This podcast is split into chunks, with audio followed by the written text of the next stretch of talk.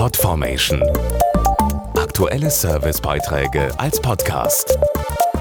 Regelmäßige Infos und Tipps aus den Bereichen Gesundheit und Ernährung. Es war ein ehrgeiziges Ziel. Eigentlich sollten die Masern in diesem Jahr ausgerottet sein, so wollte es die Weltgesundheitsorganisation WHO. Geklappt hat das leider nicht. Als ausgerottet gilt eine Krankheit in einem Land, wenn jährlich höchstens ein Fall pro eine Million Einwohner auftritt.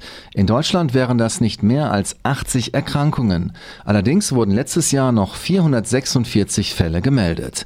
Woran das liegt und was jeder dazu beitragen kann, die Masern doch noch zu besiegen, verraten wir im Beitrag. Eigentlich wäre es relativ einfach, die Masern auszurotten, zumindest verglichen mit anderen Krankheiten. Dazu der Allgemeinmediziner Professor Klaus Wahle. Die Masernviren werden grundsätzlich nur von Mensch zu Mensch übertragen. Es gibt keinen weiteren Wenn ausreichend geimpft würde, wäre es unproblematisch, die Masern auszurotten. Jedoch gibt es große Impflücken und viele Patienten wissen über ihren Impfschutz auch gar nicht Bescheid. Ein Grund dafür ist, dass Masern als sogenannte Kinderkrankheit oft nicht ernst genommen werden. Dabei betreffen sie immer häufiger auch Erwachsene. Masern sind mehr als nur einfacher roter Hautausschlag.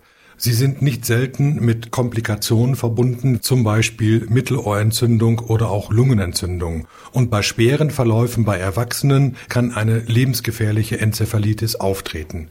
Die einzig wirkungsvolle Waffe ist die Impfung und üblicherweise nimmt man einen Kombinationsimpfstoff gegen Masern, Mumps und Röteln. Deshalb sollten gerade Erwachsene beim Hausarzt ihren Impfpass überprüfen lassen, vor allem die nach 1970 Geborenen. Mit der Einführung der Impfung in den 70er Jahren wurde nur einmal geimpft und seit den 90er Jahren weiß man, dass gegen Masern zwei Impfungen in Folge notwendig sind, was seither auch bei den Kleinkindern durchgeführt wird.